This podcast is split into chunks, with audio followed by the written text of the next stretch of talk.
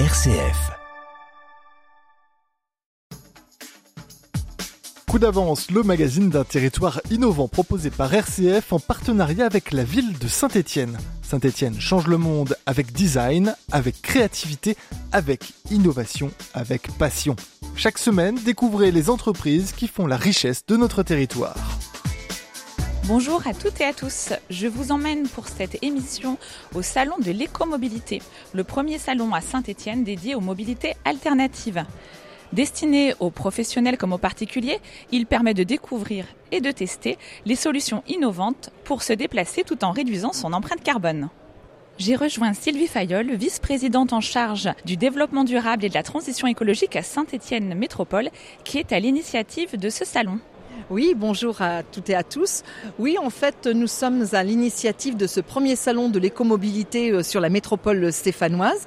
Alors pourquoi ce salon? Nous travaillons depuis de nombreuses années, même déjà depuis 2014-2015, sur tout, euh, tout, ce qui est développement durable et notamment euh, au niveau de la qualité de l'air, en s'engageant donc dans un, dispositif ville respirable en 5 ans, euh, aussi en adaptant le territoire à ces nouvelles mobilités avec les bornes électriques, avec les recharges GNV, avec l'hydrogène, etc. Et puis on est entré dans un processus volontaire de mise en place d'une ZFE, zone à faible émission. Pourquoi volontaire? Parce qu'on n'est pas encore euh, euh, tenu par l'obligation réglementaire, ça sera en 2025. Mais on a préféré faire les choses insensiblement pour justement travailler avec toutes les entreprises de notre secteur pour leur dire qu'un jour ou l'autre, eh bien, insensiblement, il faudra euh, changer les flottes de véhicules, etc. Donc là, on a mis des aides en place. Et puis on s'est dit, ça serait peut-être intéressant de pouvoir proposer un salon pendant 2-3 jours où les gens pourraient voir de visu toutes ces nouvelles innovations au niveau de l'écomobilité. Comment s'articule euh, ce salon? Alors ce salon est articulé autour de grands pôles. Il y a un pôle euh, mobilité électrique, un pôle GNV, un pôle euh, cyclable, etc. Et les gens montrent leurs solutions euh, au niveau de cette écomobilité. Ça peut être des véhicules, ça peut être des vélos, ça peut être des, euh, des, hum, des recharges à vélo électriques, ça peut être du stationnement pour les vélos électriques, ça peut être également comment on va pouvoir changer son moteur avec le rétrofit, c'est-à-dire on change pas son véhicule, mais on va adapter son moteur avec la technologie rétrofit pour passer à une autre énergie plus propre, etc. Donc c'est tout ce panel de solutions qui va être proposé aux visiteurs. Donc un enjeu de sensibilisation euh, à la fois des professionnels et des particuliers. Oui, tout à fait. Sensibilisation des professionnels. Et pour les professionnels, c'est peut-être aussi plus la découverte des différentes choses possibles parce que eux, ils sont déjà dans cette démarche euh, d'aller vers, donc ils pourront euh, découvrir les solutions. Et aussi, bien sûr, n'oublions pas cette sensibilisation et la pédagogie qui est très importante. Parce que c'est pas tout de dire il faut aller vers un changement, il euh, faut aller vers l'écomobilité. Mais c'est quoi l'écomobilité? Eh bien ici, sur les trois jours, on aura une démonstration de, de vraiment tout ce qui se fait actuellement en écomobilité. Je vous propose d'aller à la rencontre de quelques exposants locaux pour découvrir leurs innovations. Bonjour, David Benèche, directeur du campus automobilité Auvergne-Rhône-Alpes. Voilà, donc en fait, euh, j'ai en charge l'animation, euh, la mise en œuvre d'un dispositif, donc qui est le label Campus des métiers et qualifications, donc qui réunit des acteurs de l'enseignement secondaire et supérieur, des industriels, des associations pour euh, travailler sur l'évolution des formations, donc sur autour de tous les sujets qui sont l'électromobilité, l'électrification des véhicules, donc les nouvelles formations qui sont liées avec ces enjeux sur le territoire Auvergne-Rhône-Alpes quels sont justement les, les enjeux euh, pour faire évoluer ces formations? Le, on va dire, le monde économique est actuellement euh, soumis à une transformation, une transition énergétique et euh, aussi écologique qui va forcément entraîner un certain nombre de, de, révolutions technologiques. Mais cette évolution vers le véhicule électrique, vers le véhicule hydrogène, euh, va forcément faire bouger un certain nombre d'apprentissages voilà, qui sont différents par rapport au véhicule thermique, mais également en même temps toute une transformation du monde de la formation avec la numérisation qui apporte des nouveaux outils de formation. Donc il y a vraiment les deux enjeux actuellement transformer les formations pour qu'elles soient plus attractives pour les jeunes avec ces nouveaux outils, mais également apporter les bonnes connaissances qui sont liées avec ces nouveaux enjeux, la transition écologique. Quelles sont pour vous les innovations euh, à venir auxquelles vous devez préparer les étudiants? L'automobile a quand même l'intérêt d'être attractif. Euh, on, voit cependant qu'il y a quand même, alors sur du niveau ingénieur, ça ne change pas grand-chose. Qu'on fasse un véhicule thermique, un véhicule électrique, on est toujours sur de la conception, il n'y a pas gros changement. Euh, par contre, on voit bien sur les jeunes qui sont plutôt appréciés au niveau bac pro, BTS, là par contre on a une grosse transformation parce qu'effectivement un véhicule thermique, on avait encore beaucoup de manipulation dessus. Euh, sur les véhicules, on va dire, récents, euh, déjà, il y a, euh, beaucoup plus d'électronique, donc on change de métier. Et en plus, maintenant, c'est de l'électronique et l'électricité. Euh, donc, avec la batterie, donc on a tout ça qui évolue beaucoup, donc il y a beaucoup moins de mécanique. Donc là, il y a un gros travail, effectivement, d'information, d'attractivité, de façon à trouver les bons publics. Et le gros enjeu, ça va être de former les formateurs, justement, pour qu'ils puissent intégrer ces nouvelles technologies de façon à être le plus accompagnant possible des étudiants. Bonjour, je suis euh, Simon-Pierre de Parsco. Je travaille chez Rossini Énergie et nous sommes les spécialistes de la borne de recharge. Borne de recharge pour véhicules électriques, c'est-à-dire euh, toutes les. On parle de charge à destination. Donc ça va être la recharge du véhicule lorsqu'il arrive à destination, on le branche et on repart lorsqu'il est chargé euh, à la fin.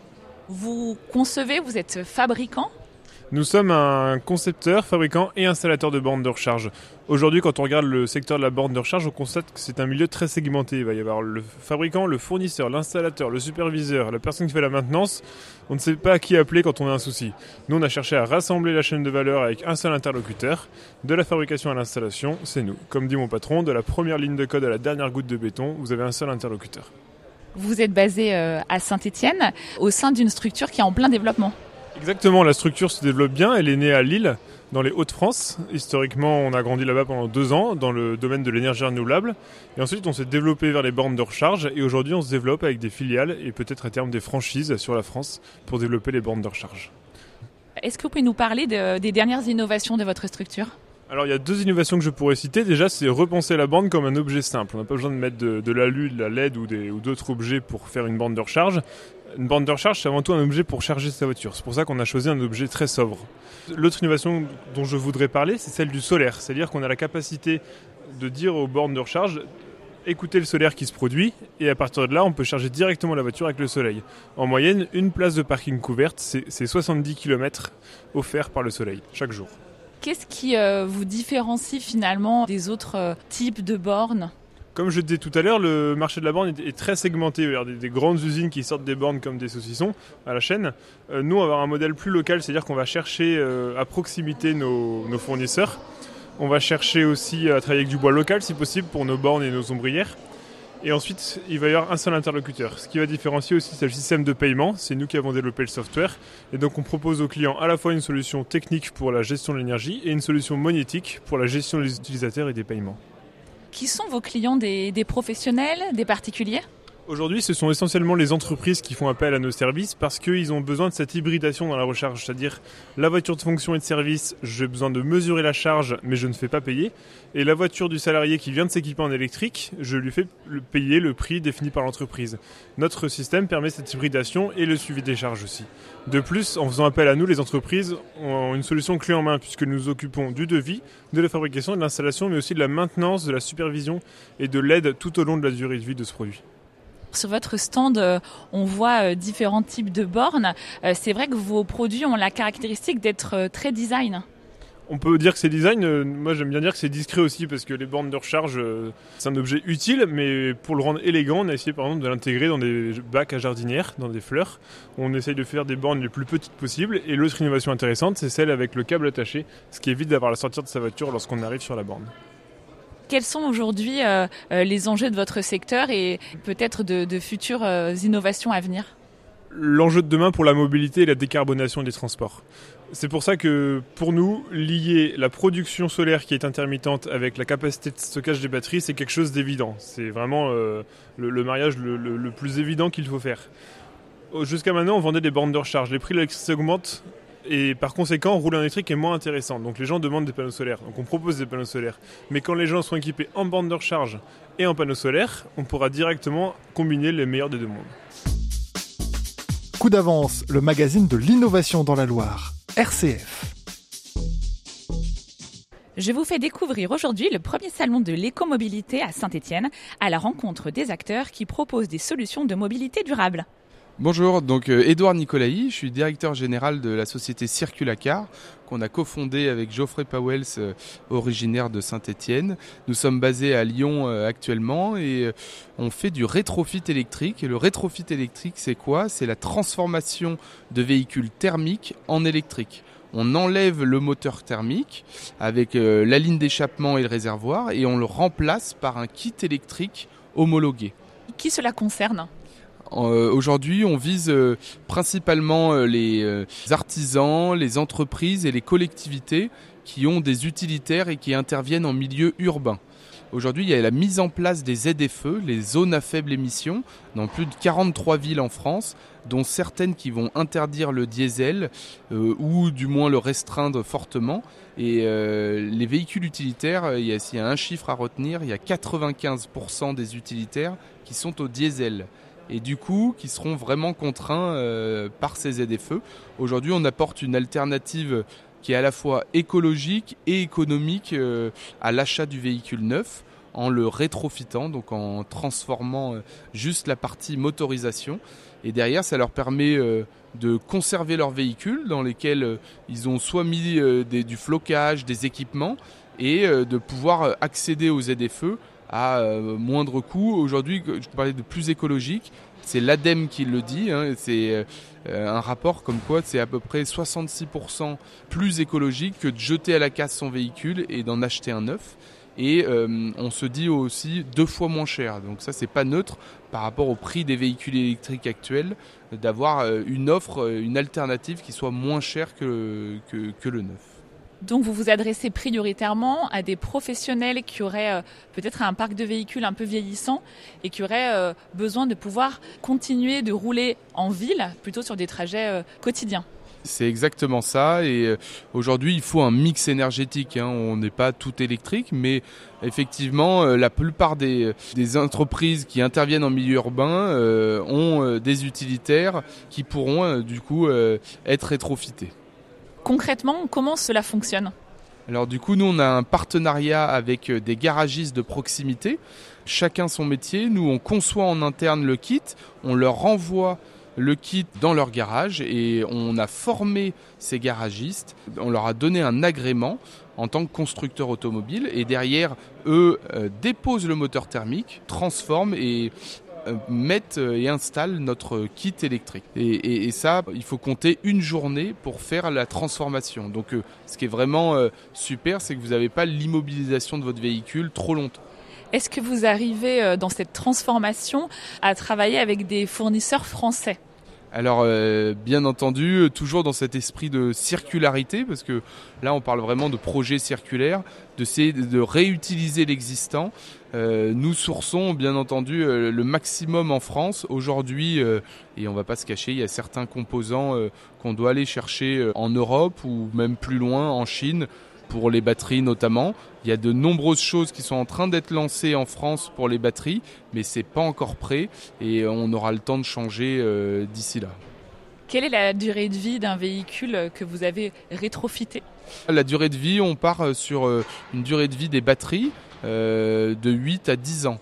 Derrière, en fait, le véhicule s'il roule toujours, aucun souci, on, vous change juste la partie batterie et euh, vous pouvez repartir parce que la partie moteur électrique, bah, c'est increvable les moteurs électriques. Ce qu'il faut savoir toujours dans cet esprit de circularité, c'est que les batteries vont être retirées du véhicule et vont être réutilisées pour une seconde vie euh, sous forme de parcs photovoltaïques ou euh, des parcs éoliens en batterie stationnaire.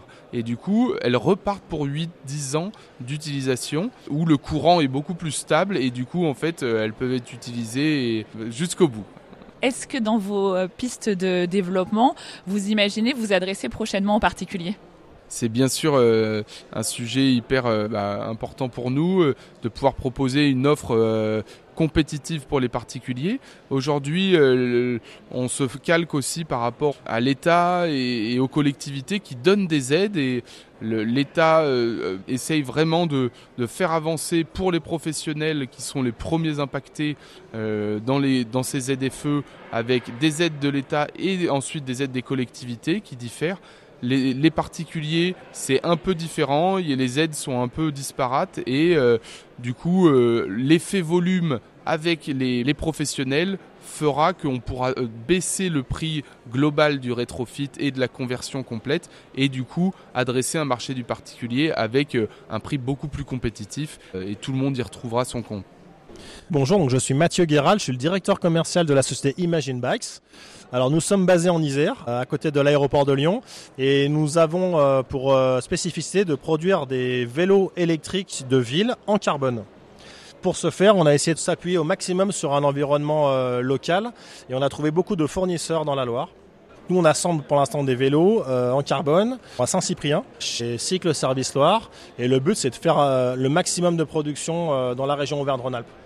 Qu'est-ce qui aujourd'hui vous différencie des, autres euh, fabricants de vélos électriques? Alors excellente question, c'est vrai qu'il y a beaucoup d'acteurs aujourd'hui sur le, marché. Notre euh, différence c'est le poids de notre vélo puisque en utilisant le carbone on arrive à réduire euh, le poids du vélo et on a des vélos donc entre 16 kg 300 sur la version plutôt sportive et la version équipée avec le garde-boue, le porte-bagages, on est sur des vélos à 17 kg 900. Donc beaucoup plus léger qu'un vélo euh, assistance électrique traditionnel qui avoisine souvent les 24-25 kg. Qui sont aujourd'hui vos principaux clients? Alors les clients sont des gens qui veulent se remettre au sport et qui ne veulent pas forcément euh, avoir un vélo très lourd. Des gens également qui vont utiliser les transports en commun et qui ont besoin de porter leur vélo. Euh, des gens qui ont besoin de monter leur vélo dans un appartement ou de, souvent aussi de le mettre derrière un camping-car. Euh, c'est très très haut pour fixer un vélo derrière des rails de camping-car sur les portes vélos. Et le poids léger de nos vélos est un vrai atout pour ça. Est-ce que vous arrivez dans la fabrication à travailler avec quasiment que des acteurs, locaux mais en du moins français? Alors c'est vraiment euh, le but recherché. Euh, d'ailleurs, euh, bah, un petit scoop, c'est qu'on prépare un, nouveau vélo qui sera cette fois-ci 100% made in France, qui sera présenté au ProDays, donc c'est le salon des professionnels du vélo à Paris, porte de Versailles, début juillet. Et là encore, alors je ne peux pas vous révéler encore tout aujourd'hui parce qu'il y a un petit secret industriel, mais on va s'appuyer sur des sociétés de la Loire principalement pour la production de notre prochain vélo avec un cadre révolutionnaire et euh, cette fois-ci un label Made in France euh, et Origine France garantie. Ce salon est aussi rythmé par de nombreuses conférences j'ai rejoint Nicolas Meunier du cabinet Carbone 4 spécialisé dans la transition climatique et la biodiversité qui vient de nous présenter une conférence autour des leviers de décarbonation de nos modes de transport. Plusieurs mythes ont été soulevés lors de cette conférence, notamment autour des batteries euh, qui ne sont finalement pas constituées des fameuses terres rares. Non, en effet, euh, ça c'est un mythe qu'il y a des terres rares dans les batteries. Euh, les terres rares ne sont d'ailleurs pas forcément si rares que ça. c'est juste qu'elles apparaissent dans d'autres systèmes comme les moteurs électriques. Dans les batteries, il y a des métaux critiques comme le nickel, le manganèse ou même le cuivre qui, qui peuvent être critiques notamment pour demain, mais il n'y a pas de terres rares. Et les batteries sont également recyclables. Oui, elles sont euh, recyclables, euh, même euh, à minimum à hauteur de 50%, et ça peut même aller jusqu'à 80 ou 90% en théorie. En revanche, pour l'instant, elles ne sont pas recyclées, parce qu'il y a encore toute une filière industrielle à construire, avec les premières batteries en fin de vie qui arriveront, mais pour l'instant, on est encore au début de l'électromobilité. On parle également beaucoup des gaz renouvelables, l'hydrogène, le biogaz. Euh, quelles sont finalement les, différences euh, et leur impact? Alors le biogaz, euh, ou en fait le biométhane, quand on parle vraiment de, la molécule, c'est du méthane qui est produit naturellement par la décomposition des déchets organiques, que ce soit les effluents d'élevage ou alors les résidus agricoles. Et en fait on peut capter ce gaz dans des méthaniseurs et ensuite l'injecter dans le réseau. C'est exactement la même molécule que le gaz naturel fossile, simplement il est produit de manière organique sur un cycle court, donc euh, il est renouvelable. Concernant l'hydrogène, euh, aujourd'hui le 96% de l'hydrogène est produit à partir de gaz fossile par vaporéformage du méthane, mais il y a une autre filière qui euh, se développe qui est l'électrolyse de l'eau. Donc c'est très consommateur en électricité, mais ça permet, euh, si jamais l'électricité est décarbonée, de produire de l'hydrogène aussi de manière renouvelable. Quelle préconisation vous nous faites? Quelle est la, meilleure euh, mobilité aujourd'hui? La meilleure mobilité, c'est une mobilité euh, en fait qui est vraiment adaptée à notre besoin. Donc déjà, la première chose, c'est de questionner le besoin. Est-ce que le besoin est superflu ou est-ce qu'on a vraiment une nécessité à se déplacer? La deuxième chose, c'est est-ce qu'on a un mode de transport qui est efficace et adapté. Et donc là-dessus, euh, il y a beaucoup, beaucoup de déplacements en voiture qui pourraient être remplacés par la marche ou le vélo, par exemple. Ou alors des transports longue distance en train plutôt que d'être tout seul dans sa voiture. Et enfin, une fois qu'on a ce véhicule adapté, vers une mobilité décarbonée, comme le biométhane, l'hydrogène décarboné ou l'électricité, sachant que ce sont des ressources qui sont limitées. Donc c'est pour ça que les deux premiers leviers sont vraiment importants. C'était Coup d'avance, le magazine d'un territoire innovant proposé par RCF en partenariat avec la ville de Saint-Étienne. Saint-Étienne, ville UNESCO de design et labellisée French Tech, Design Tech, cultive ses talents.